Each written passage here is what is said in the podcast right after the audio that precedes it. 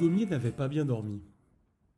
La canicule qui frappait Paris depuis une semaine avait eu raison de son sommeil. Malgré différents stratagèmes, l'un d'eux consistant au déploiement d'une serviette mouillée dans l'embrasure de la fenêtre ouverte de sa chambre, Dugommier n'avait pas fermé l'œil de la nuit. Il eut donc le sentiment, au réveil, d'être un peu comme un zombie marchant dans un épais brouillard. Il enfila péniblement ses chaussettes. Pourquoi diable était-ce le premier vêtement qu'il enfilait au réveil, avant même son slip et son maillot de corps? Allez savoir, une habitude qui devait remonter à l'enfance. Puis se traîna vers la salle de bain. À sa grande surprise, ou plutôt à son grand effroi, Dugommier était un être émotif. Il constata qu'il était déjà huit heures passées. Comment vais-je être au bureau à neuf heures? se dit-il dépité. Dans un éclair de lucidité, il se souvint qu'il avait rendez-vous avec les dirigeants de la société Arpège et Mégot, dont il devait achever la clôture comptable. Dugommier était comptable, c'était sa condition. Il prenait à cœur ce métier, en combattant sans relâche des pourfendeurs. Un jour, dans un dîner, l'un des convives avait glissé à l'annonce du métier de Dugommier comptable. Ah oui, un con à une table. Mais son métier, il l'aimait. Car derrière tous ces chiffres se cachaient des organisations vivantes, les entreprises, des êtres de chair et d'os, leurs collaborateurs, et des moments de vie. Conscient de l'urgence, Dugommier prit dans son placard le premier costume qui lui tomba sous la main. Sans prendre le temps d'avaler sa traditionnelle tartine, dont il aimait beurrer les deux côtés, il se précipita vers la bouche de métro la plus proche, en réalisant que son pantalon et sa veste n'étaient pas du tout, mais alors pas du tout assortis. C'est alors qu'il s'engouffra dans le métro.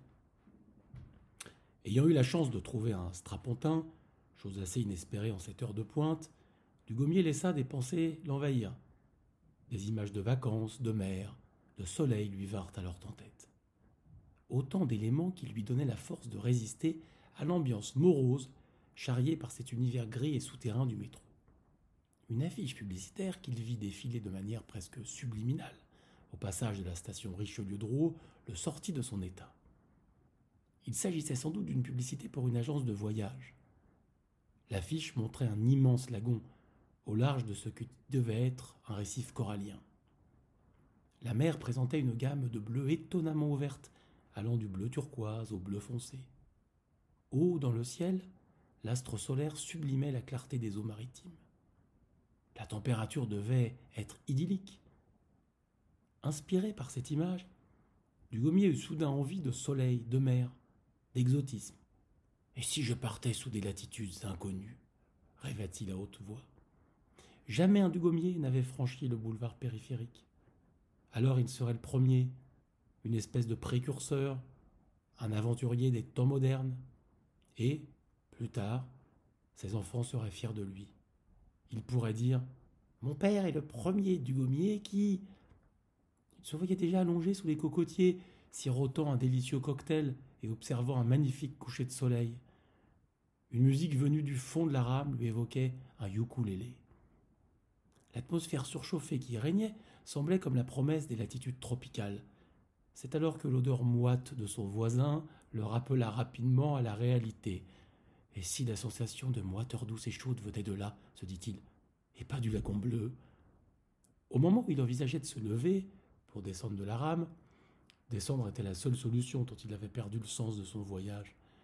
Une silhouette imposante lui bloqua le passage. Contrôle des billets, s'il vous plaît. Dugommier fut alors pris d'une grande angoisse.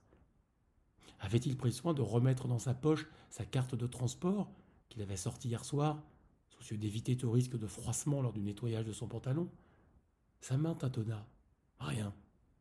Devant l'insistance du contrôleur, qui le foudroyait du regard. Alors, ça vient Dugommier se résolut à chercher dans sa poche droite, sachant qu'il rangeait toujours sa carte de transport dans sa poche gauche. À sa grande surprise, il sentit la présence d'un ticket. Fébrile, ses doigts l'extirpèrent tant bien que mal. Puis il le tendit au contrôleur. Face à sa mine déconfite, Dugommier comprit que quelque chose ne tournait à nouveau pas rond. 19,5 19,5 Un ticket de première classe fraîchement poinçonné, si on peut dire. Le contrôleur, elle là alors son collègue, partit à l'autre bout du quai, Henri, viens me voir. Tu ne vas pas me croire tes yeux. Il tendit alors le ticket à son collègue.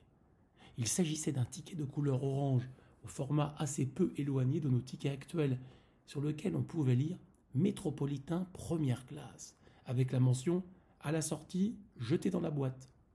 Le deuxième contrôleur fut également médusé. Le ticket qui avait été présenté par cet étonnant voyageur n'était autre que l'un des premiers tickets du métro parisien. Vendu 25 centimes pour un voyage en première classe, le jour de l'inauguration du métro le 19 juillet 1900 pour le lancement de l'exposition universelle, il avait permis à 30 000 Parisiens de découvrir pour la première fois cette attraction mécanique qui permettait maintenant de se déplacer sous la terre. Ça vaut sans doute plus que l'amende qu'on risque de lui coller à cet hurluberlu, chuchota complice l'un des contrôleurs. Mais en un clin d'œil, dans une de ces éclipsades dont il avait le secret, Dugommier avait disparu. Profitant de l'inattention des deux contrôleurs, totalement accaparé par leur intrigante découverte, il avait sauté dans la nouvelle rame entrée en station juste avant que les portes ne se referment.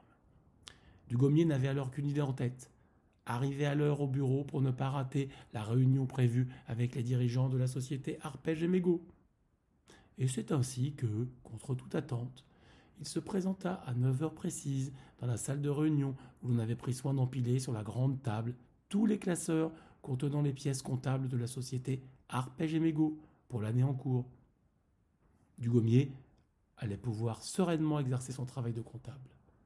Tout à sa tâche, il ne s'expliquait toujours pas comment ce ticket vieux de plus d'un siècle s'était retrouvé dans sa poche, ni d'ailleurs où il avait bien pu ranger sa carte de transport.